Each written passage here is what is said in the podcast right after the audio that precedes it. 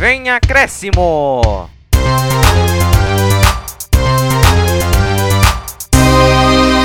Fala pessoal, tudo bem? Começando mais esse podcast aqui, vem acréscimo. Já passou aquela entrada, aquele seu momento maravilhoso. E agora já vamos passar para o resumo aqui, que, meu Deus, que pode, esse podcast vai ficar longo, viu? Falar do Corinthians e essa semana instável, que é goleada, tanto toma de goleada e ganha de goleada. Depois pro São Paulo, que é o time mais estável desse campeonato. Nossa, depois desse ano, só vitória não tem, cara, tá complicado. O Santos também é outro que não venceu pelo brasileiro, mas porque está focado na Libertadores. Vamos ver até onde isso pode atrapalhar o time Santista. E também vamos falar do Palmeiras, que teve três jogos essa semana com uma vitória e duas derrotas. E fazer nosso preparativo, obviamente, para a Libertadores, mas aí a gente vai falar mais para frente. Então, vamos começar aqui. Já vou trazer os nossos comentaristas, o pessoal de debate junto aqui comigo. O Vitor Oliveira e o Vinícius Souza. Fala, Vini, como é que você tá? Tudo bem? Salve artistas, futeboleiros e damas! Tudo bom com vocês?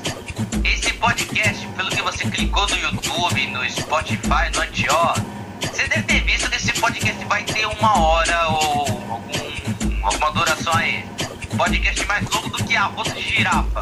Mas, meu amigo, se acalma, escute até o final, porque o que, que temos a falar é uma coisa louca. É um tomando goleada depois ganha, um é goleado, mas perde a liderança, mas mesmo assim, quando tem a chance de recuperar a liderança, empata. E meu amigo, que jogaço foi esse do Santos contra o Goiás, hein? Quem diria? Fala aí, Vitão, como é que tá aí a sua gripe? Como é que tá a sua vida? Como é que tá os seus, seus pulos aí, seus enrolos, tudo bem? Oi pessoal, tudo bem com vocês? Obrigado por mais uma vez vocês estarem nos acompanhando. Deus abençoe vocês, muito obrigado. Vamos falar mais um programa. Corinthians estável, como a gente já disse, tomando goleada, mas fazendo um grande placar. O São Paulo tá caindo, tá caindo, tá caindo na prática, porque na teoria tá, tá quase. O Santos e o Palmeiras de olho na final da Libertadores e usando seus times mistos. Será que eu posso dizer isso? E não está dando certo, só está perdendo ponto no Campeonato Brasileiro. Enfim, é isso que eu tenho a dizer, Luiz. Então, para você que está nos ouvindo, vou pedir para que se você estiver nos escutando no YouTube, se inscreva no nosso canal, compartilhe nosso podcast, nos escute também nos outros agregadores de podcast e também nos siga por lá também. A gente solta toda terça-feira novos podcasts. A gente está em qualquer lugar, você pode até nos encontrar no Google. Mas se você está nos ouvindo pelo YouTube, comente, ative o sininho, compartilhe com seus amigos, familiares. E se prepara que agora que está chegando a final da Libertadores vai ter conteúdo especial também, então não perca. Então vamos começar aqui falando do time que mais instável desse podcast, que é o Corinthians. Vamos ver como é que foi a semana corintiana. Então já escutamos aqui a coletiva do Mancini a respeito do último jogo do Corinthians contra o Sport. E vamos começar falando aqui com o Vinícius, nosso setorista do Corinthians, que cobre todo o Anel Química Arena. O Corinthians teve uma semana, viu, vou te falar, muito louca, com uma derrota de 4 a 0 para o Palmeiras e depois vence o Sport por 3 a 0 Além também da goleada também na semana passada contra o Fluminense, que ganhou de 5. Vini, como dá para resumir esse Corinthians? Bom, o que dá pra resumir no, nesse time do Corinthians é que o Corinthians é, viveu um momento de extrema baixa técnica, baixo entrosamento e também de baixa concentração para um clássico contra o Palmeiras e no Allianz Parque. Sendo que os corintianos ficam falando que o Allianz Parque é o seu salão de festas. E perdeu de 4 a 0 Jeová, né? Mas Palmeiras fez 4 a 0 Poderia ser mais. Mas, gente, quando o Corinthians pegou o esporte, parecia que a chave virou. Parece que o Corinthians esqueceu aqueles 4 a 0 aplicou 3 gols no esporte, com gols do, do Pernilongo, que enfrentou o goleiro inseticida, Matheus Vidal, mais conhecido como o, o, aquele moleque que tira a espada da pedra. Sabe o rei Arthur que, que tira a espada da pedra e depois vira rei? Então, esse menino, menino mal humilde, tava jogando nada. Aí com Mancini, tirou a espada da pedra e agora tá jogando muito. Toda a bola que ele chuta de, tá entrando. Matheus Vital é o nome do, do, do moleque, 22 anos, pode ser vendido do Corinthians por dois de salada e um caldo de cana. E o Jô, o pai do Casares, essa referência é para quem nos acompanha no Instagram, fez o terceiro gol, fechou o placar e o Corinthians agora está brigando uma vaguinha na liberta. Resu o resumo do Corinthians foi isso. Agora o que esperar do Corinthians nos próximos jogos aí, que tá o detalhe. Será que o mancinismo ainda, ainda continua em alta, mesmo depois de ter perdido de 4 a 0 num clássico contra o Palmeiras? Aí que veremos na próxima pergunta do Luiz. Antes só de eu perguntar uma coisa, você fez uma boa reflexão, mas o Corinthians ele, ele vem bem é, no brasileiro, conseguiu uma boa arrancada. Mas o que, que dá para tirar dessa semana? Porque o Corinthians vinha bem, deu tipo, com 10 jogos, se eu não me engano, de vencibilidade, eu não lembro o número exato. É, depois tomou uma goleada pro Palmeiras e depois, e depois ganhou do esporte. O que, que dá para tirar de lição assim? Porque tá, o Corinthians entrou de muito salto alto contra o Palmeiras, achando que ia resolver pela fase. Porque foram jogos completamente diferentes, completamente diferentes. O que dá para resumir a semana do Corinthians é que assim, nem toda fase é, nem toda fase boa chega, é mesmo? Nem toda fase boa pode ser ruim. Essa frase pode confundir, mas olha, porque assim, o, o Corinthians estava vindo uma sequência de uns sete jogos sem perder Aí quando chegou contra o Palmeiras, depois de golear o Fluminense de 5, aí parece que o, o Corinthians errou na estratégia. Porque o Mancini pediu uma. Jogadores fizeram outra. E aí o, o Corinthians meio que. Aí o Corinthians foi lá, tipo, tomou de 4, sendo que poderia ter sido 8 a 0 Que nem a maior goleada do, do, do confronto foi 8 a 0 pro Palmeiras. Sendo que, na, sendo que naquela época não existia nem impressora, só para vocês entenderem. Agora, quanto esporte, que é, um, que é um clube que é treinado pelo Jair Adventure, técnico americano, promissor no futebol brasileiro, tá fazendo até estágio aqui na Unimes. Boa sorte! Vocês podem ver que, que eles fazem umas partidas razoáveis. Quando conseguem uma vitória, sempre tem um dedinho do, do Thiago Neves, né? O, o Fala Zezé, bom dia, cara. Se a gente não ganhar do Corinthians, pelo amor de Deus, né? Não ganhou. Aí a gente pode ver o quanto que o adversário pode estar, tá, é, como se diz, tá mais concentrado, mais apto a jogar um clássico, ou também por, por brigar por posições, né? Porque quando vocês tomam, quando você toma uma goleada num clássico, é, é um fato que, como é que eu posso dizer? É um fato que, assim, são poucos que vão acreditar que aquele jogo vai ter goleada. Tipo, você acredita que no jogo vai ter goleada, aí quem ganha é sempre o visitante, de 1 a 0 Tipo, um 1 a 0 com, com aquele golzinho que o cara chuta de canela e a bola entra, entende? Aí passa um outro jogo, daí é 1 a 1 Sendo que o cara fez um gol de bunda, por exemplo. Aí passa outro jogo, aí já é 0 a 0 Aí não, foi um jogo péssimo que teve nada de interessante. Aí passa mais um jogo, 4x0, tu pensa, oi? O que que acontece? Entendeu? Ninguém.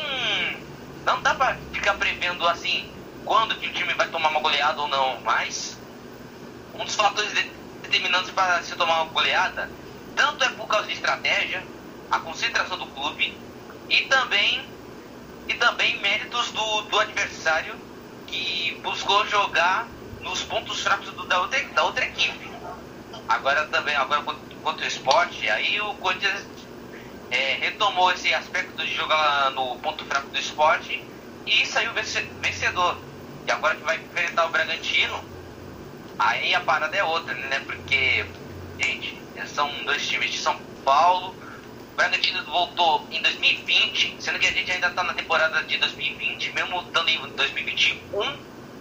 O Bragantino só está chegando agora e, cara, sei lá, hein?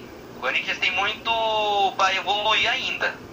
E Tava vendo aqui a tabela, antes de a gente começar a fazer, quando estava elaborando a pauta do programa. A gente está vendo que o Corinthians também, além da competência de estar tá conseguindo vencer, é, tem conseguido bons resultados. Ah, tem conseguido bons resultados, mas também os adversários também têm ajudado. Depois a gente vai comentar, o Santos perdeu, o Fluminense vai enfrentar o Botafogo, né? Então a gente acredita que provavelmente vai conseguir uma vitória. O próprio Ceará venceu, mas é, o Ceará está com dois jogos a mais que o Corinthians. Se o Corinthians ganhar os dois, encosta no Palmeiras e no Grêmio com 51. É, pode abrir o G8 se tudo der certo para o torcedor do Corinthians com ou o Santos ou o Palmeiras conquistando a Libertadores e o Grêmio conquistando a Copa, a Copa do Brasil se o Palmeiras ganhar a Libertadores.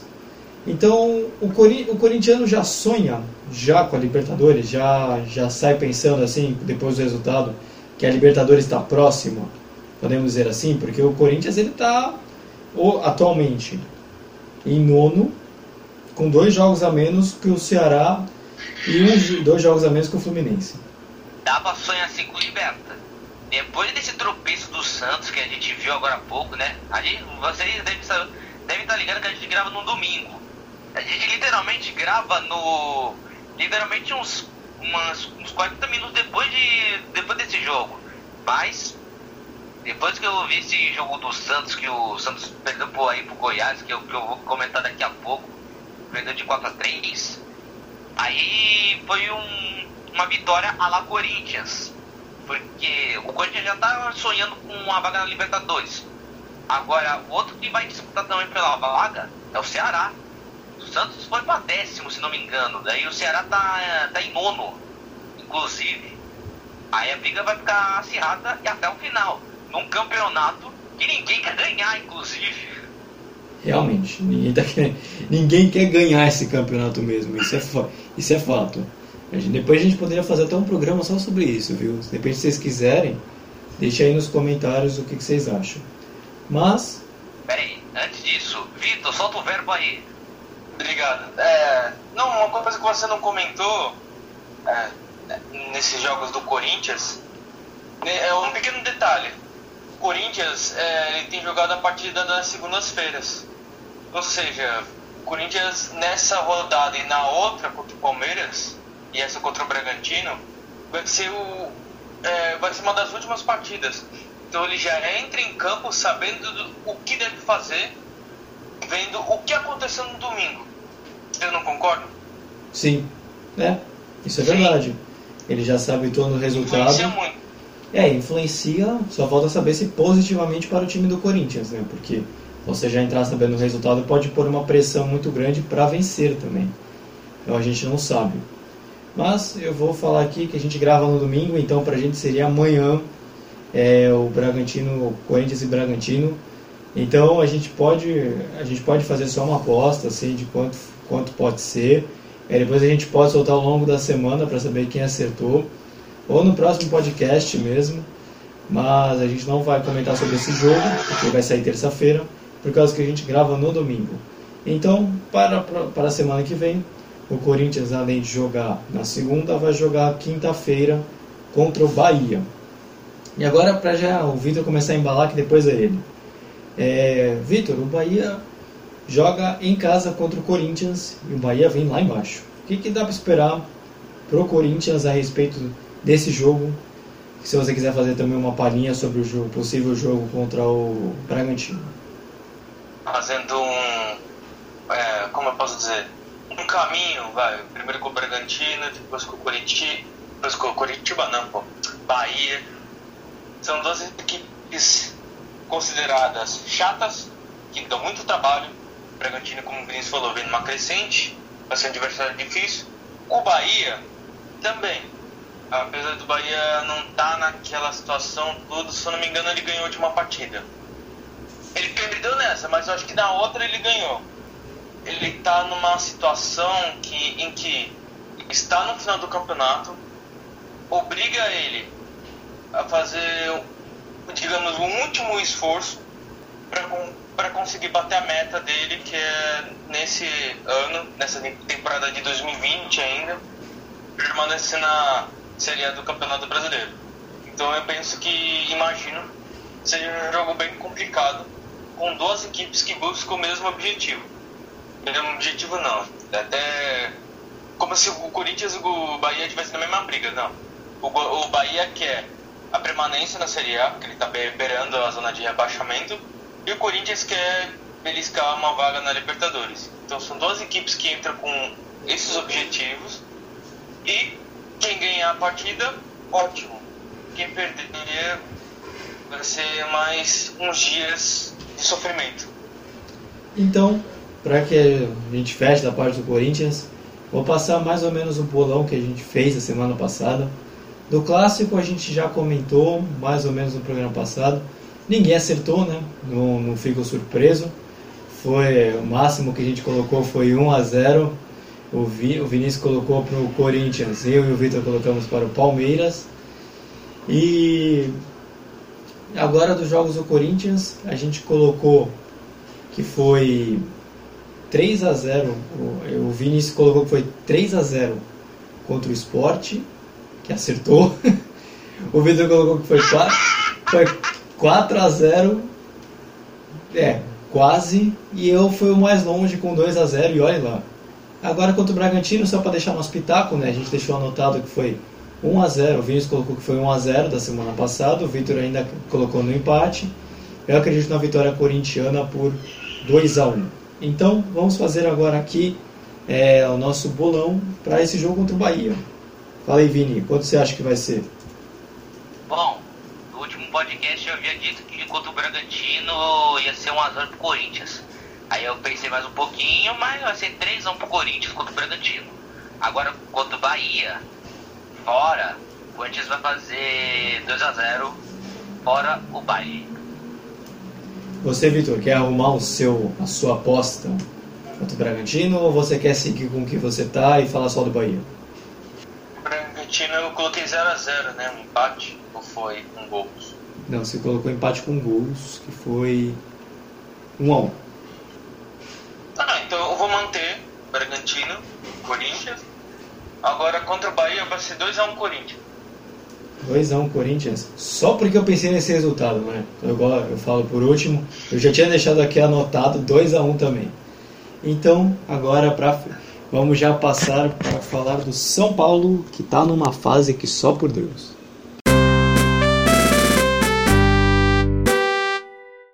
ao incidente do ônibus é tudo que a gente não quer para o futebol. A gente não pode aceitar e tolerar. E em relação ao que aconteceu no campo, acho que os jogadores souberam abstrair e entraram e a gente podia ter vencido o jogo de uma maneira até fácil pelas chances que a gente criou no segundo tempo. E a gente deu uma bobeada muito grande, um arremesso lateral que era para o Curitiba, a gente dormiu ali, acabou o único chute praticamente que foi no gol do Curitiba, a gente acabou cedendo empate. Então, já ouvimos agora a coletiva do Fernando Diniz do último jogo contra o Curitiba e vamos começar falando do São Paulo, o time que ainda não venceu esse ano. Inacreditável para quem imaginava que ia levar esse campeonato brasileiro com o pé nas costas. Então, vou chamar o Vitor aqui é, vai, a gente vai comentar a respeito dessa semana, que não foi positiva, mas o Vitor vai trazer mais detalhes do jogo contra o Internacional e contra o Coritiba. Começando a fala de terror dessa semana, começando pelo jogo contra o Internacional, estava todo mundo tratando como final campeonato. Líder, líder e vice-líder naquele momento. Aí começou o jogo, o Inter com aquela pressão.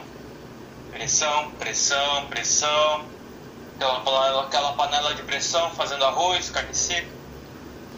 Com 5 minutos, o, até os 10 minutos do primeiro tempo já estava 1 a 0 o gol do Vitor Cuesta. Não sou eu. Foi o Vitor Cuesta. Fez o gol de cabeça. Aí o São Paulo desmoronou mais uma vez, porque é difícil para qualquer um de nós. A gente está tratando um jogo como final de campeonato na, na primeira primeiro lance ofensivo da equipe adversária já sai gol. Isso desmonta qualquer estratégia de treinador. E afeta também até o emocional dos jogadores. Depois vocês podem me ajudar, que eu tô lembrando aqui quem, quem fez os gols do Internacional, que até eu fiquei perdido. Eu só sei que foi três do Yuri Alberto, Vitor Cuesta E, e, do Caio, Caio Vidal. Exatamente, Caio Vidal. Ele fez o segundo. Arturo Vidal. Tá louco, Arthur Sim. Vidal no Brasil ia ser legal. São Paulo foi, foi pra bafa naquele instante, ele se lançou pra frente pra tentar um empate.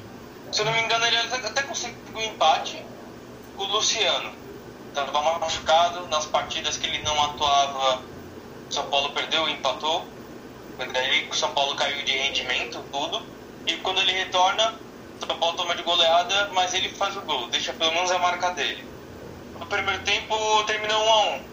O 2x1 pro Inter. Foi 2x1, não foi? Só um detalhe, é, Ah, acho que o, não, o primeiro tempo acabou 2x1, mas só que o Inter abriu 2x0 e o Luciano diminui. Ah, é, olha, foi tão atropelo que até. Caraca, será que o o Luciano empatou ou se ele fez gol depois? É tão complicado. A, a questão é que é o seguinte, em relação de. Em, em vez de eu falar do jogo do Inter todo, eu vou fazer o- mais um. Uma. É, resumido. O Inter sabe o jeito que o São Paulo joga. E o Inter se aproveitou disso. A maioria dos gols dos cinco, cinco e teve fraturas. Nesse caso teve fraturas nesses cinco. O Inter sabe como o São Paulo joga e os gols saíram tudo de roubada na saída de bola. E no momento que o São Paulo eh, tomou o terceiro ou quarto, era pro Diniz, não sei, ter passado pela cabeça dele, opa, fez três, fez quatro, deixa eu recompor daquela, né, pra não ser um vexame. Aí ele fez uma substituição que acabou saindo quinto. O que ficou mais dolorido foi, óbvio, essa goleada pelo time de São Paulo, o clima, como ficou, o Luciano ficou totalmente abatido, também no jogo do Curitiba. E o que todo mundo pegou no pé foi do Daniel Alves, que ele não foi aquele capitão que todo mundo deseja. Que ele dá a cara a tapa na hora da goleada sofrida. Agora, indo pro jogo do Curitiba, São Paulo era o favorito. Ah, Mesmo o São Paulo jogando mal contra o Curitiba, ele era o favorito por causa do Morumbi, sábado, Curitiba lá embaixo, brigando, passou permanência. O primeiro tempo foi, como diria o torcedor São Paulino, horrível. Aquele São Paulo apático, com aquele toque de lado, aquele toque de lado, aquele toque pra frente, mas depois ele volta pra trás, aquele toque, aquela saída de bola que todo mundo, até eu que acompanho o jogo, eu fiquei com nervoso, até eu, quando eu tava na sala, eu fiquei assim, bate pra frente, você tá dando susto até no setorista. Aí eu até ia falar pro Luiz, Luiz, então, se eu falecer, é por causa da saída de bola do São Paulo. Eu já até deixei esse testamento pronto pro Luiz. Graças a Deus não aconteceu isso, senão eu não- estaria contando aqui com vocês. E encerrou-se o primeiro tempo dessa maneira. E chances perdidas também. O segundo tempo, com as mudanças do Diniz, a entrada do, do Pablo e do Vitor Bueno, o São Paulo deu uma leve melhorada. Quem fez o gol? Luciano Huck. Ajeitada do Pablo, aí o Luciano fez o gol. Eu- todos os torcedores do São Paulo imaginam, ah, se ele fez um gol, ótimo, beleza. Eu vai ter aquela confiança, vai ter aquela fome para fazer o segundo e afastar esse essa nuvem preta que é, fica em cima do Morumbi. Só que isso não aconteceu. Aí o Curitiba foi para cima, no contra-ataque, Sarrafiore, do Argentina, por sinal, ele é emprestado pelo Internacional. Ou seja, olha só como o mundo dá voltas. Impressionante. Foi lá e fez o gol de empate. E o jogo terminou assim, com esse gosto amargo, Morumbi. E nesse dia ficou marcado pelo episódio da emboscada. E fazendo emboscada não, não ia melhorar nada o ambiente. Não ia, é, como posso dizer, uma emboscada fazer com que os jogadores ganhassem a partida. Não sei se o pessoal mais velho concorda com isso. Vai, você sofrendo uma emboscada com isso você vai melhorar para a partida. Não, você vai acabar machucando alguém nessa emboscada. E a pessoa vai ficar assustada. Não sei se aconteceu com o Brenner, com o Gabriel Sara. Enfim, e a discussão que entre o Thiago Volpe e o Reinaldo no final do jogo, que eu vi no, na Globo.com, o Thiago Volpe. Ficam tocando de lado acontece isso. Ou seja, até o goleiro fica insatisfeito com esse toque de lado. Não tem essa, essa agressividade. E São Paulo está caindo. Realmente, eu deixei até um tópico de perder a liderança, mas você já comentou muito bem sobre. Caso de repente não tivesse comentado muito, mas você já comentou. Mas a grande pergunta que fica nos torcedores do São Paulo é: fica entre os primeiros, pelo menos? Porque o São Paulo vem numa decadência tão grande nesse brasileiro que desde o jogo contra o penúltimo dia do ano passado, que não ganha, que foi, quando foi eliminado para o Grêmio, já foram cinco jogos sem ganhar e fica mais marcante por causa que foi justamente na virada do ano. E o Atlético Mineiro, que é o quarto, tem 54 pontos e um jogo a menos. Ou seja, pode passar o São Paulo também, o quarto colocado. É, o São Paulo consegue terminar entre os pelo menos quatro primeiros? Só antes, fala Vini, você pediu.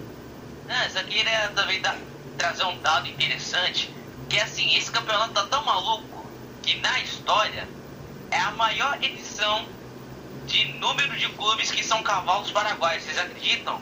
Porque primeiro começou com o Vasco, o Inter foi, depois saindo da liderança, depois voltou agora. Temos o Atlético Mineiro, Flamengo chegou na liderança também, depois vazou.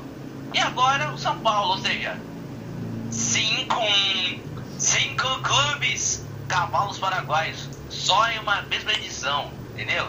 Os cinco clubes que foram para a liderança, mas saíram dela. Era isso. Então, pode falar, Vitor.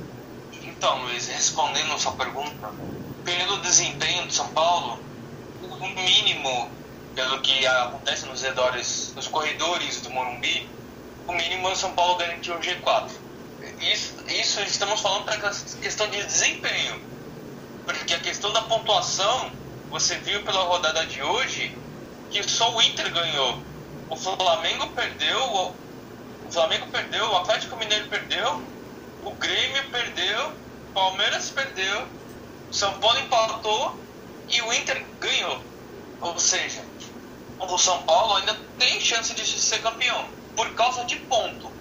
É questão de pontuação, não é nem questão de rendimento. Então, se o São Paulo fica entre os primeiros, é obrigação, pelo que acontece nos arredores do Morumbi. Agora, questão de título, pelo desempenho, eu acho que não vai brigar, não. Então, vem a grande pergunta, que é o grande tema da semana, e é o último tema onde a gente fala dos próximos jogos. O Diniz merece sair? Ele merece mesmo? Como tem se comentado durante toda a semana? Você tocou num, você tocou num ponto fundamental nessa discussão sobre São Paulo. Eu, Vitor de Oliveira Souza, um monte de São Paulinos por aí, minha família, meu pai, minha mãe. É, fala, é, eu, eles falaram um negócio pra mim, eu pesquisei, eu estudei e eu confirmei. Que depois daquele jogo contra o Bragantino, que o Diniz chamou o Tite de daquelas palavras. Foi ridículo, acho que daria, mascaradinho. É, não queria falar, mas obrigado. É, é pra não. É, é, vocês entenderam. Sim, sim, sim. É, dali eu creio que o, o Diniz, a partir daquele momento, perdeu o respeito do grupo. Não sei se vocês concordam também. Não, eu penso, na, mesma, eu penso da mesma forma. Passo, é, porque passou pela minha cabeça que eu, vai, um exemplo, o Daniel Alves viu aquele lance e falou, caramba, se o Diniz disse aquilo pro Tietê, o que, que ele vai dizer pra mim? Não sei, eu só tô dando um exemplo do que pode estar acontecendo. Eu, né? eu acho que a partir daquele momento, eu acho que o São Paulo deu uma caída e ele perdeu o grupo. É uma boa perspectiva. Tem certos lances. Oi? É uma boa perspectiva. Eu não tinha pensado nessa possibilidade. E tem certos lances nas partidas do Inter e do Coritiba que era da saída de bola. por exemplo, do Inter, os gols que ele tomou de saída de bola, eu, tô, eu não sei se a questão é do Diniz ou a questão dos jogadores de interpretar o momento da partida. Se ele perdeu uma, duas bolas na entrada da área, a terceira em diante já devia dar um chutão. Mas dos cinco gols do Inter, eu acho que foram uns 4 a 3 que foram de saída de bola. Será que aquilo foi para provocar? Será que foi aquilo ou foi um recado dos jogadores para mostrar pro Diniz que ele não tá funcionando? A ideia? É Aí vocês provável. fazem essa questão. Aí você se pergunta: Ah, por quê? O São Paulo até ontem ele tem essa essa quantidade de pontos de, em decorrência dessa saída de bola. E com essa saída, com essa saída de bola bem feita, o São Paulo conseguia marcar seus gols. Ele, ele conseguia sair da, ele conseguia sair da primeira linha de marcação adversária. E com isso chegava com mais facilidade área adversária com grandes grande quantidade de jogadores. Então, Aí agora, Ah, será que isso interfere a, a relação entre jogador e técnico nessa partida do Bragantino com o Diniz e o Tietchan? ah, interfere, interfere. Com certeza. Mas, pra gente não perder muito a linha, vamos fazer- passar agora para os próximos jogos. Só tem mais um. O São Paulo joga só um jogo durante essa semana, que é contra o Atlético de Goiás no domingo que vem, dia 31, às 4 horas da tarde. Só passando aqui o nosso bolão, só para passar o que, que a gente colocou. A gente colocou, o Vitor colocou que o São Paulo ia ganhar os dois jogos, de 2 a 0 e 1 a 0. O Vinícius colocou empate contra o Inter e vitória do, do, do São Paulo contra o Coritiba. E eu apostei no empate 0 a 0 e a vitória contra o Coritiba, então a gente não precisa nem dizer que a gente errou os placares. Agora, Vini, São Paulo vem numa draga tão ruim. O que que- Agora joga fora de casa em Goiás. É, com, contra o Atlético de Goiás. Tá? A gente vai apostar em mais uma derrota? Olha, difícil, hein? Essa agora ficou. Essa fase do São Paulo, agora esse confronto contra o Atlético de Goiás fora. É, agora ficou mais difícil do que fazer gargarejo de bruxo, porque, mano, ah, no primeiro turno o Diniz tava na, tava na mesma. o quê? Tava, tava nessa mesma situação, tava com a corda no pescoço, podia ser demitido e quando chegou o Atlético de Goiás, ganhou de 3 a 0. A não ser que esse filme se repita, né? Apesar de que o, o que o São Paulo vem jogando, olha, nem, nem, nem o mais supersticioso torcedor são paulino tinha que marcar uma missa para esses jogadores, confessar todos os pecados, fazer toda a, toda a penitência, para tirar tudo que de ruim tá nos jogadores, porque, meu amigo, o que, que dá pra dizer, gente? É, precisa é, é, é, enfiar na, na garganta um, um punhado de sal grosso, porque e tem que colocar também molho show e mais um, e mais um salmão, né? Então, porque se tu comer peixe, tu fica mais inteligente, fiquei sabendo. Mas, quanto ao Atlético de Goiás, vai dificilmente. Se o São Paulo continuar jogando assim, o que só vai conseguir, no máximo, é um empate apenas. Então vamos aos placares. Vitor, quanto você acha que vai ser Atlético de Goiás e São Paulo em Goiás? 1x0 Atlético Goianiense. Aí, tá vendo aí? Tá vendo? A fase tá tão ruim que a gente tá começando a apostar em derrota. Fala, Vini. Você. 3 a 0 Atlético de Goiás. Polemizou. Esse daí a gente vai. Esse vai pra rede social. Eu acho que vai ser 2x1 pro Atlético de Goiás. Aí, a fase tá tão ruim que a gente tá apostando em derrota. A gente Aí costuma o ser. São Paulo vai lá e ganha. É, eu fiquei pensando justamente nisso. Só falta o São Paulo ganhar porque a gente apostou em derrota. Mas tudo bem, Se o né? Atlético Goianiense ganhar, o Diniz vai cair nesse dia. Anotem. Só isso vai pro status, hein? Isso vai pro. Isso vai pro. Isso, a gente vai fazer um vídeo só sobre isso pra você acertar de novo. então, agora vamos falar do Santos e dessa semana ruim também que teve. Mas antes, cada um. Fala, Vitor, fala primeiro. É que eu esqueci, Luiz, de responder a sua pergunta. Eu falei um monte de, eu falei um monte de palavras naquela lá. Eu, eu- esqueci de falar. Não, Não merece. ele não fica pra próxima temporada, Luiz, o Diniz. Luiz. É, eu não fico. Gente, acabando o brasileiro, eu dou tchau, tá? É que o Lu- Luiz, Diniz. Né? Confunde. Per- Perdoável, perdoável. Fala, Vini. É, aí Luiz Diniz. Ô, me zicou, mano. Isso é zica, viu? Ô, me zica. Vai tomar um nó tático. Então agora vamos falar agora do Santos e falar também como foi essa semana ruim também no time do Litoral de São Paulo.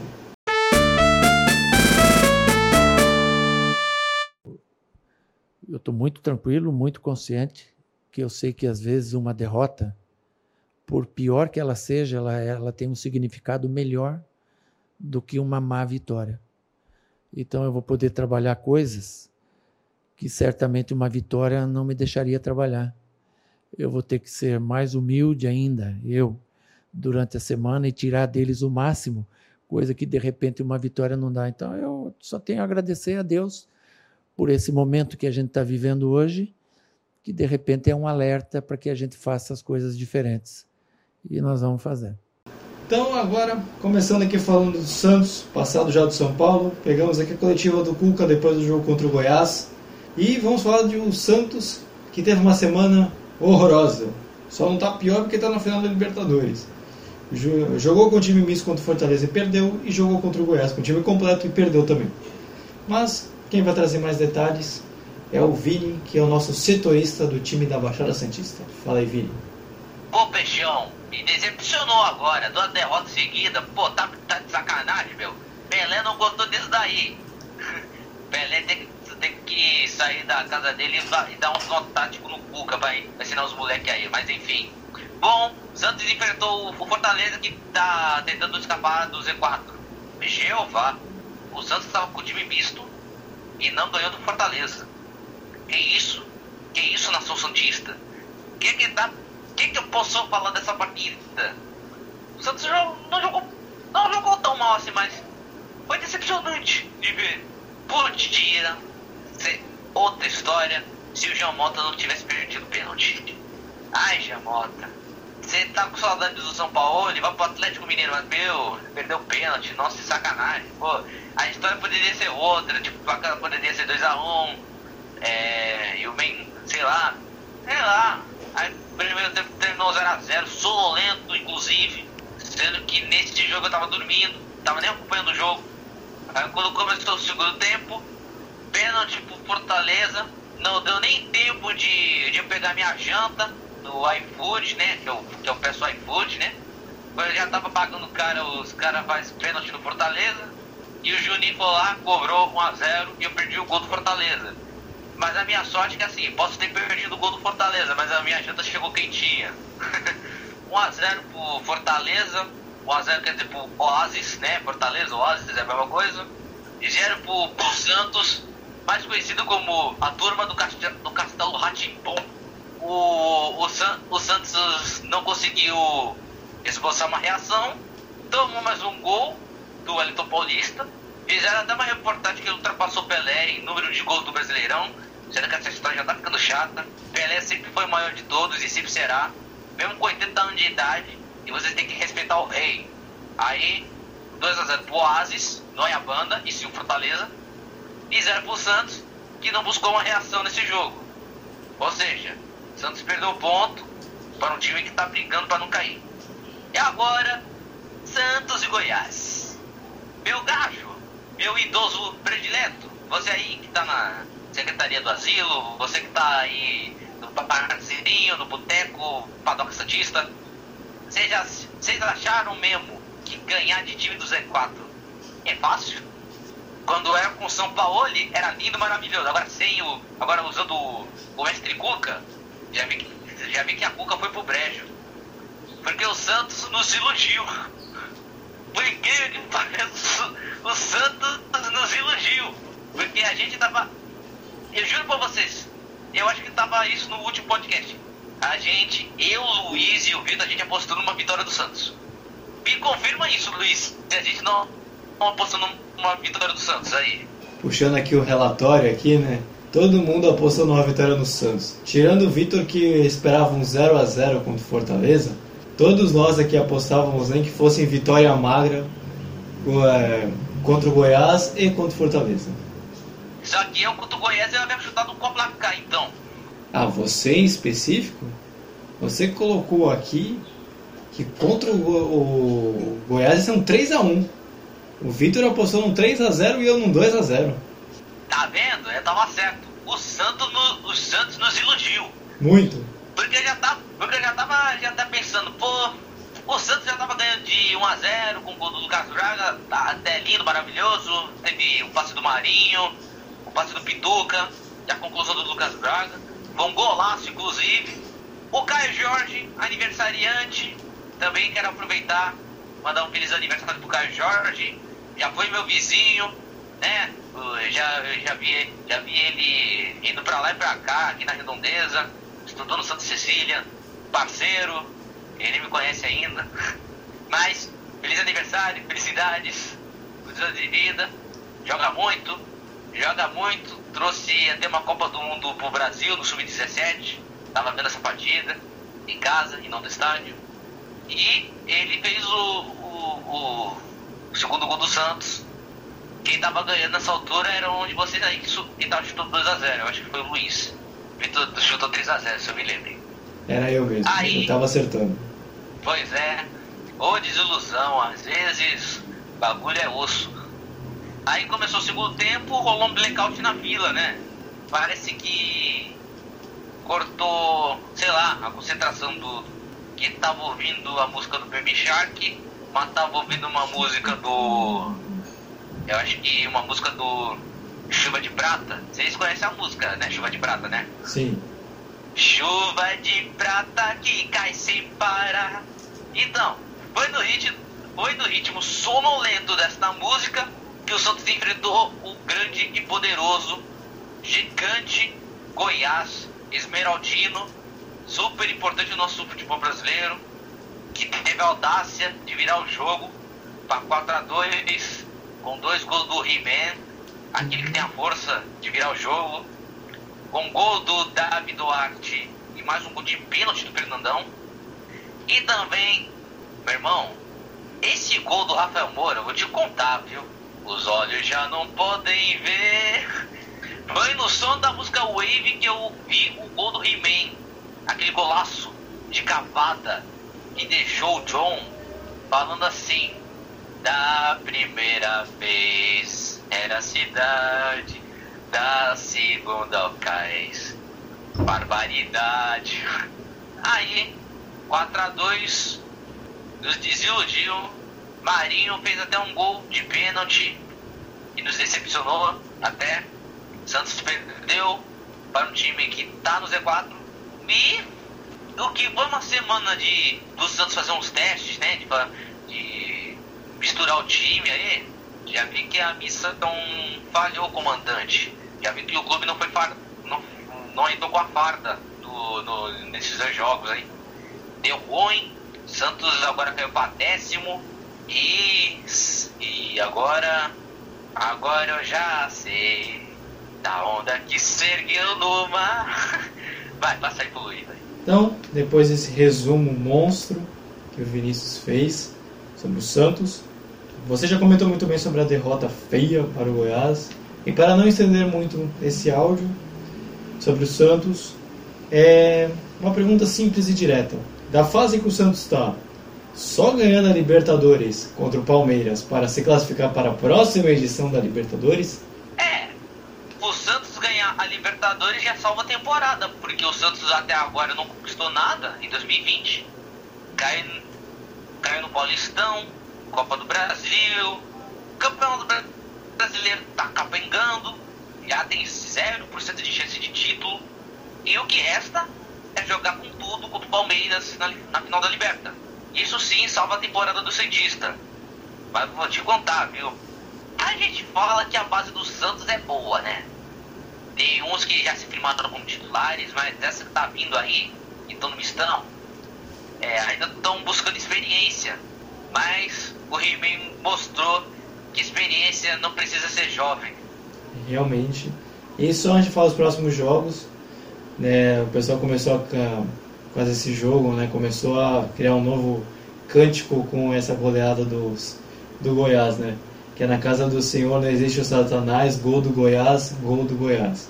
E você pode repetir isso mais umas duas vezes porque foi quase. Né? Então, passando para os próximos jogos, é, o Santos agora enfrenta o Atlético Mineiro na terça-feira e depois o grande jogo em que a gente vai fazer uma live, a gente vai cobrir a fundo sobre a grande final da Copa Libertadores da América no sábado, dia 30, 5 horas. Vini, ou melhor, o Vitor, vamos deixar o Vitor falar essa daqui, que ele já está mutado, né? Então, Vitor, fale. O que, que dá para esperar do Santos contra o Atlético de Goiás em Minas? O que, que pode esperar? Atlético de? Atlético, não, Atlético Mineiro, desculpa. Falei Atlético Pensei Atlético Mineiro, falei, falei Atlético de Goiás. Atlético Mineiro do São Paulo, terça-feira agora.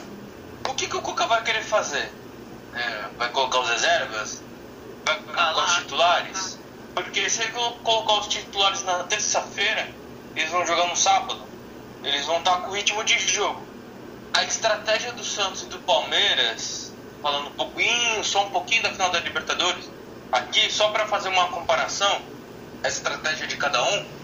O jogo do Palmeiras do Ceará hoje, o Palmeiras foi tudo reserva. O jogo do Santos e Goiás o Santos foi todos os titulares. Exatamente. Parece que na terça-feira vai. Na terça-feira vai tudo mudar. O Palmeiras vai com os titulares, para não perder o ritmo de jogo. E será que o Santos vai com reserva? Essa é a grande pergunta. Olha, exatamente. Vai depender da estratégia do Cuca. Eu acho que ele. Eu creio.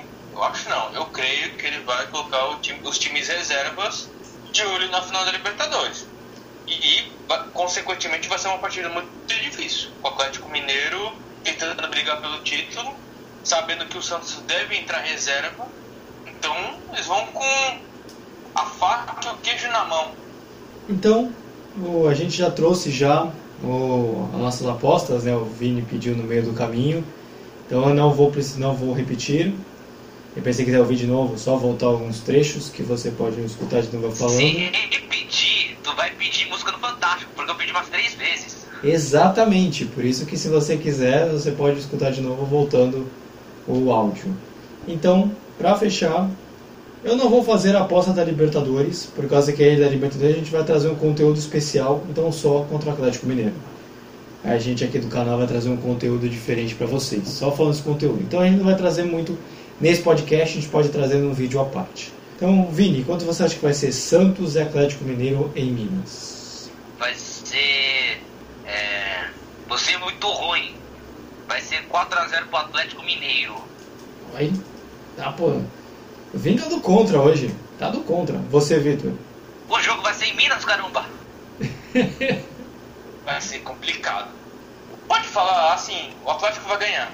De placar, nossa, tá bem complicado. É... é que depende muito da estratégia. Ele vai entrar com titulares ou com reservas? Eu vou. Vai. Vai ser 2x0 pro Atlético. Eu acho que vai ser 1x0 pro Atlético, porque dificilmente esse time do Atlético deixa de fazer gol, né? Então, então eu acho que o Atlético vai ganhar esse jogo. Então vai ser 1x0 pro Atlético. Desculpe o torcedor Santista, mas aqui a gente é bem sincero nas nossas, nas nossas apostas. Então, fechando aqui do Santos. Fale. posso, posso soltar uma musiquinha é, a respeito disso? Fale. Solte, na verdade.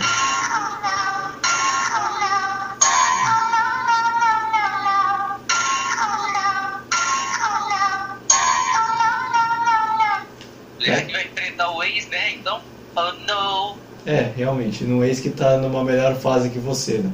Em termos, no brasileiro é verdade. Então, vamos agora passar para o Palmeiras, o último time não menos importante.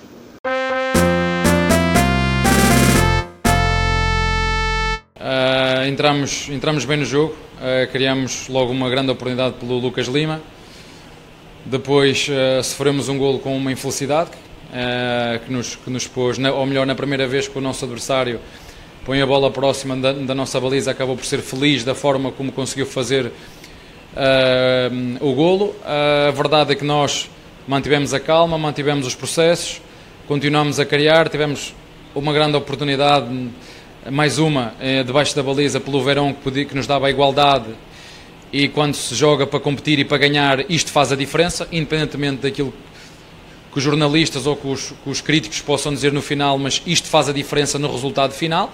A eficácia, isso é que é um fator determinante no, no jogo. Acabamos depois por sofrer o 2-0 num penalti. Vamos passar à frente, um penalti que no. Uh, e nós mantivemos a calma, uh, continuamos focados naquilo que tínhamos que fazer e, na minha opinião, chegamos com toda a justiça uh, ao 2-1, porque era demasiado penalizador para aquilo que nós produzimos na primeira parte. E agora, para fechar, vamos falar do Palmeiras, que a gente, você escutou a entrevista coletiva do Abel Ferreira, do Júlio, do último jogo da derrota para o Ceará. E agora o Vitor vai ter trabalho, admito. Vai falar de três jogos. Vai falar da vitória do Palmeiras, como é que foi o Palmeiras, e da derrota para o Flamengo e para o Ceará. Vitor, boa sorte e como foi a semana palmeirense? Ai, a semana do Palmeiras Deixa eu ver por onde eu começo. É Palmeiras e Corinthians, foi 4x0. Palmeiras e Flamengo foi 2x0 pro Flamengo. 2x1 pro Ceará. Uma vitória e duas derrotas. Uma semana que prova muito se o Palmeiras tem aquele elenco farto. Mas vamos lá, vamos lá, vamos começar. Contra o Corinthians foi uma avalanche do primeiro ao último minuto foi dois gols do Rafael Veiga e dois gols do Luiz Adriano. Tanto que, é, na questão dos palpites que a gente tinha feito do Corinthians, né? Não foi?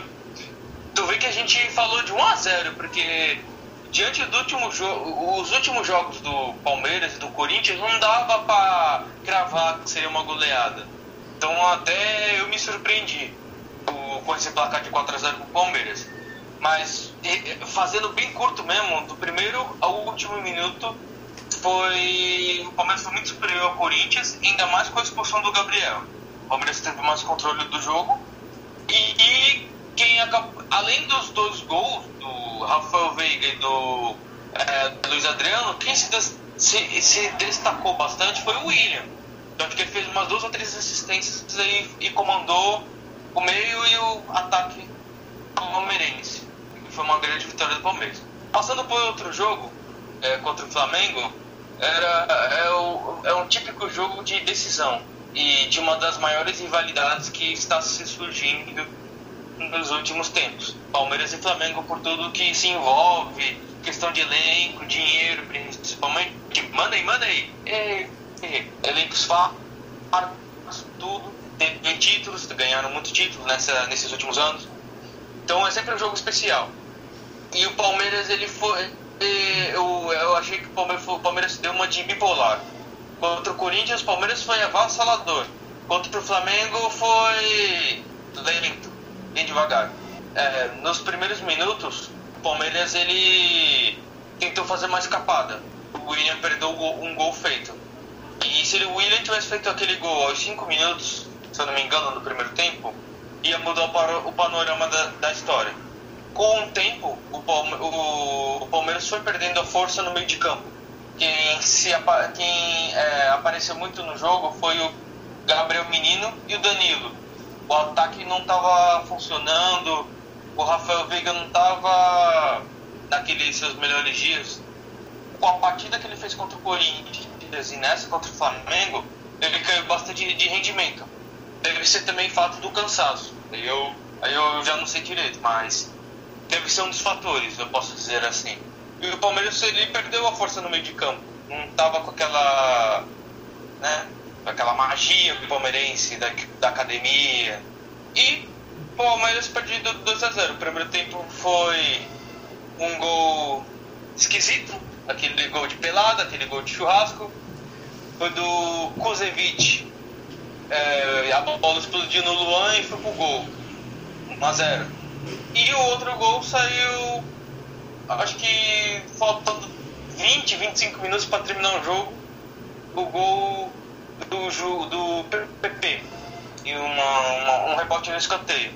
O Palmeiras ele melhorou a, a, partir do segundo tempo. O primeiro tempo do Palmeiras não foi muito bom, tanto que eu falei que perdeu força no meio de campo e foi aquela pressão do Flamengo até fazer o primeiro gol, aquele gol contra. Aí a partir do segundo foi o Palmeiras deu uma leve melhorada, só que não conseguiu fazer os gols. de empate ou virar a partida. E acabou sendo derrotado por 2 a 0 e, consequentemente, é, não tendo é, chances para o título brasileiro. Passando por o jogo de hoje, do Ceará e Palmeiras, o Palmeiras de olho na final da Libertadores, faltando uma semana, o Abel Ferreira já colocou os reservas nessa partida.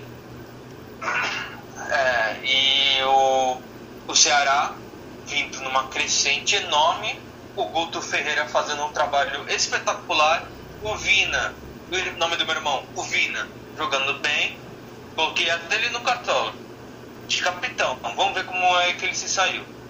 Eles foram para cima do Palmeiras, o Ceará completo, o Palmeiras reserva, então era uma, uma chance do Ceará, né? E o Palmeiras fazendo uma boa partida, mesmo não ganhando mais, alguém se destacando, poderia ser utilizado nessa final de Libertadores, pensando nesse jogo de sábado que vai vir dia 30 no Maracanã. O primeiro tempo foi muito mal, trazendo de time reserva do Palmeiras e o Ceará com tudo. Caraca, eu nem me lembro agora quem fez o gol do Ceará. Ah, é, foi o gol do Lima. Lima. Foi o gol do Lima. Isso, isso. Foi o gol do Lima numa.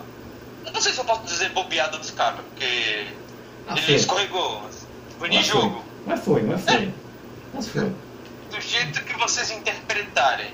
Pra mim foi um, para mim foi mais um acidente de trabalho. Ele escorregou, o Lima aproveitou e fez o primeiro gol. Não, não demorou nem uns 20 minutos, 15. O Patrick de Paula fez pênalti no Kleber, se eu não me engano. Ou foi num. Foi num jogador do Ceará que sofreu pênalti. Aí o Vina foi lá e converteu a cobrança. 2 a 0 Aí depois o, o Gab- o Gabriel Veron descontou pro Palmeiras em um passe do Lucas Lima, 2 a 1 O primeiro tempo foi uma avalanche do Ceará e o Palmeiras estava muito lento na questão da transição. Ah, Começou o segundo tempo, o Ceará diminuiu o ritmo e fez com que o Palmeiras eh, tivesse, tivesse chances de empatar a partida. Só que foi um jogo muito lá muito lá e chegou uma hora que ficou muito ruim tecnicamente. As duas equipes erraram, eh, erravam muito, muitos cartões amarelos, a bola não rolava muito, tinha muita falta. E, e tinha certas chances que o cara, o jogador perdia, ou já estava sentindo o desgaste da partida. Porque jogar lá no Ceará, Fortaleza, domingo, 4 da tarde, é um calor que ninguém aguenta. Então, então foi basicamente isso os resumos dos jogos do Palmeiras. Nesse último jogo, foi mais para aproveitar os jogadores reservas, dar oportunidade para eles, para ver como é que eles se saem. E também um outro ponto que o Felipe Melo, que acabou de voltar de lesão, ele o Abel Ferreira colocou ele a partir dos 28 minutos do segundo tempo para ele é, recondicionar a forma física. Talvez ele possa ser utilizado na final da Libertadores. E foi basicamente isso, o jogo. É, depois desse resumo enorme, mas não te culpo por causa dessa semana agitada no Palmeiras. O Abel Ferreira ainda pensa no Campeonato Brasileiro e não atua, ele coloca o melhor time possível para o campeonato visando melhores colocações. É, tu, você acha errado esse pensamento? Porque o título da Libertadores é mais importante que o do brasileiro. E o brasileiro, o Palmeiras acredita que não vai chegar, não vai conquistar um título.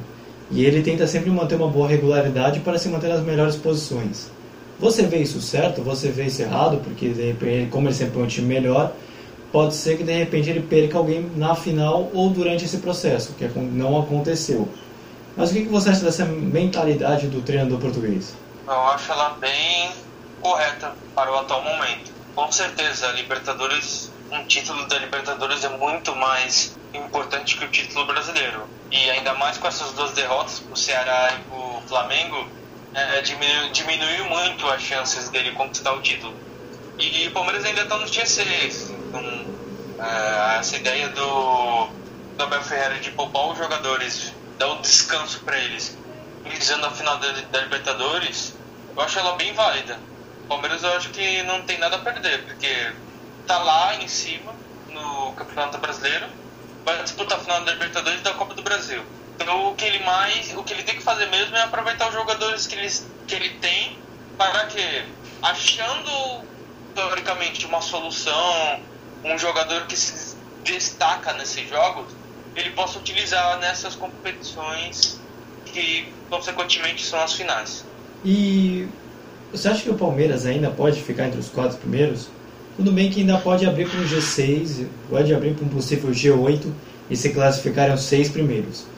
Mas caso o Palmeiras não conquiste nem a Copa do Brasil e nem a Libertadores, o que é, que é difícil porque ele está na final já, ele tem possibilidade muito grande de conquistar os, os dois títulos, o Palmeiras não está classificado diretamente para a próxima edição da Libertadores, em quinto lugar.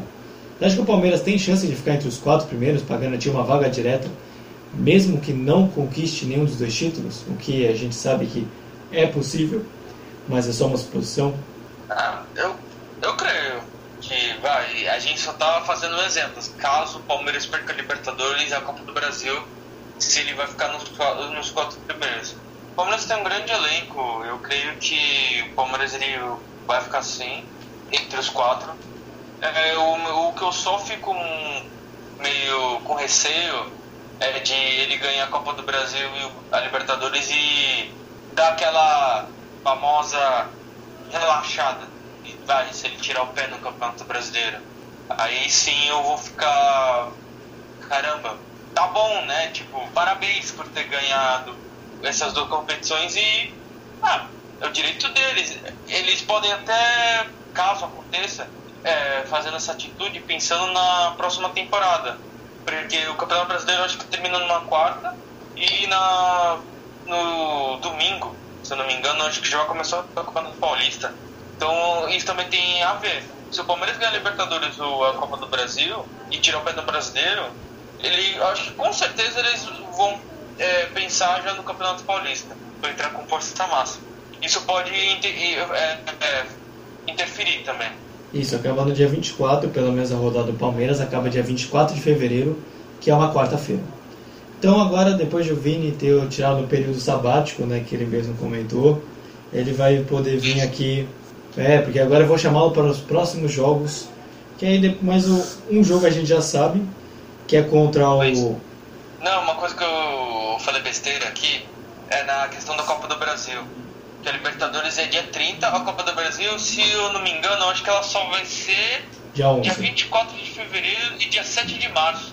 Não, a final da Copa do Brasil, o primeiro jogo é dia 11 de fevereiro e o segundo é dia 17, os jogos. Ah, porque. É que, não, é que, eu vi, é que eu vi no, na notícia dia 7 de março que eu fiquei pensando, porque vai, se o Palmeiras ganha a Libertadores, aí tem essa questão do Mundial, essas coisas, tudo se vai ter que adiar jogos do Campeonato Brasileiro, aí eu acho que ia empurrar a Copa do Brasil para março. Foi por isso que eu tinha falado. Ah, não, tudo bem, mas por enquanto está marcado para 11 de fevereiro e 17 de fevereiro os jogos.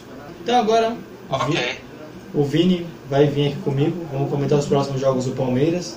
Um a gente já sabe que é sábado contra o Santos na final da Libertadores, mas terça-feira, dia 26, joga contra o Vasco em casa. E aí é que o Vini entra. O que, que esperar desse jogo contra o Vasco, Vini? Ah, voltei depois de uns anos. Caraca, tirou um cochilo. Não, só pra vocês verem. Eu já vi os lances, cochilei, toquei piano, eu já dei volta no quarteirão, ganhei novos seguidores, conheci mais pessoas e agora tô aqui gravando. Valeu pelo discurso, valeu pelo discurso, é, Palmeiras e Vasco que eu tenho que falar agora, né? É isso? Exatamente. Ah, Palmeiras ganha, certeza. Vai, o Vanderlei Luxemburgo não vai atrapalhar os, os planos palmeirenses, já que Luxemburgo já foi técnico do Palmeiras, né, até um, uns certos meses. Então, vai ver que a eficácia do time não vai passar pelo, pela vacina de Luxemburgo. Para quem não sabe, o Luxemburgo pegou Covid duas vezes, né? Então, já pode.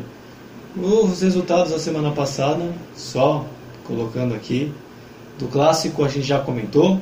É, a gente, o Vitor colocou que foi 2 a 1 para o Palmeiras contra o Flamengo e 1 a 1 contra o Ceará. O Vini colocou 1 a 1 contra o, contra o Flamengo e o Ceará. Eu apostei em 1x1 contra o Flamengo e 0x0 contra o Ceará. Obviamente nós erramos.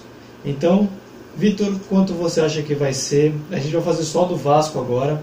Quanto você acha que vai ser Palmeiras e Vasco em São Paulo? 2x1 Palmeiras. Você, Vini. 4x0 Palmeiras. Vinícius tá umas goleadas muito loucas. Esse programa ele tá otimista. Não importa o lado. Para ele vai sair gol. então eu acho que vai ser 2 a 0 para o Palmeiras. Então, vamos fechando aqui o programa. Obrigado a você que nos ouviu até esse presente momento. A gente vai deixar na descrição também para você acompanhar somente do seu time, se você quiser escutar também. Vai estar nas nossas descrições para nos seguir também nas nossas redes sociais. Vai estar nosso Instagram, é, vai estar nosso, nossos outros links para os agregadores de podcast. Você está nos ouvindo, deixa seu like, compartilha, é, comente se você gostou, ative o sininho e nos siga nos mais diversos agregadores de podcast. E também não posso deixar de agradecer ao Vitor ao Vinícius por fazer mais esse programa comigo. E vamos agora, quero ver se o Vini vai deixar sua frasezinha antes de a gente se despedir. Bom, tem frase sim, mas antes, vale ressaltar.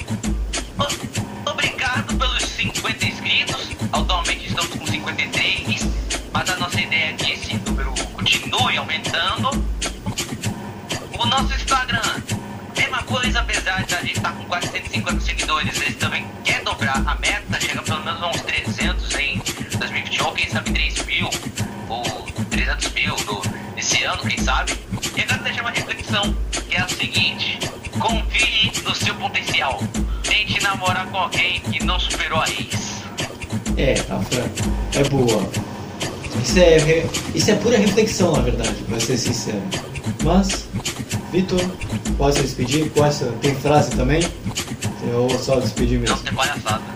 Eu tenho algo a dizer também. Realmente? Quando você estiver ti- triste, olhe no espelho, aponta o dedo e fala assim: sua beleza devia ser contra a lei. Lindo. Filosófico, realmente. Me sinto tão bonito hoje que trinquei o espelho, não tô zoando. então, Vini, é, já posso se despedir do pessoal. É, depois eu já me despeço também, Vitor também. Pode começar, Vini. Bom, meus queridos, minhas queridas, artistas, futeboleiros e damas, ficamos por aqui. Esse podcast pode estar comprido, a culpa é nossa, principalmente do Vitor, que ele rola. E, cara, a gente comenta o melhor que a gente consegue, mas mesmo assim, necessitamos de seu comentário, do seu like. Dislike não, só like. E também que você compartilhe gosta de futebol, que gosta de, po- de podcast e também que gosta de uma pequena zoeirinha. É claro, que, é claro que cada piada aqui que a gente faz, tanto a minha, quanto do Luiz, quanto do Vitor, não foi para ofender ninguém, mas sim para alegrar vocês. Até porque não existe crítico de piada, vamos, vamos recordar aqui, né? A gente, tem, a gente tenta ser palhaço, mas vocês já sabem. A gente, vai, a gente tenta te alegrar de qualquer jeito. A gente tem que, tem que fazer igual ao iPhone 12, se valorizar. Então, encerrando o podcast aqui, novamente, se inscreva no canal, nos siga no, nas nossas plataformas, que é o OneJoy, Spotify, Public, trocentos mil pla- plataformas, você pode até nos achar no Google, é só colocar bem acréscimo e tchau. Olha, você vai olhar a gente na, na- bem na primeira página, inclusive. E teve um podcast que eu falei que eu tava sendo tava falando que eu era polinguinho. Dessa vez eu, eu acertei no inglês. Enjoy, Spotify, Radio Public, Breaker, é, entre outros aí. Então, mas como você já sabe, polinguinho me dá um revertério. Então, qualquer coisa é um salve Jorge. E é isso, pode encerrar, Luiz. Vitor também se despeça também do pessoal também. E aí depois Quem eu. já não fez isso? Na verdade, isso Não, é só a frase calma. mesmo. Calma, tá? Não dá Eu sou, eu sou diplomático. Eu Tá olho pra diploma, câmera. então. Não, Luiz, eu olho pra câmera pra me despedir. E até quebrou minha câmera, se quer saber. Então, pessoal, obrigado por vocês estarem nos acompanhando nesse podcast. Vem acréscimo. E desculpem, é sério, eu sou o Tite aqui do- dos comentários. Eu eu falo demais. Fala muito, fala muito, muito. Mas é tudo pro bem. Eu quero trazer todas as notícias pra você. Então, Obrigado. Uma boa semana pra vocês. Valeu. valeu. Valeu, sorriso metálico. Então valeu pessoal, até a terça-feira que vem a gente vai trazer os erros desse podcast, dessas gravações na sexta-feira e a gente volta terça-feira no sábado para a live da Libertadores e terça-feira para mais um podcast. Então valeu pessoal, fui, tchau Brasil!